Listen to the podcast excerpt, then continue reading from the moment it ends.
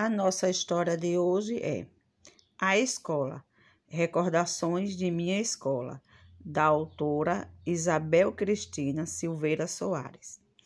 Da minha escola querida, jamais vou esquecer. Da professora Margarida, ficou doce aprender.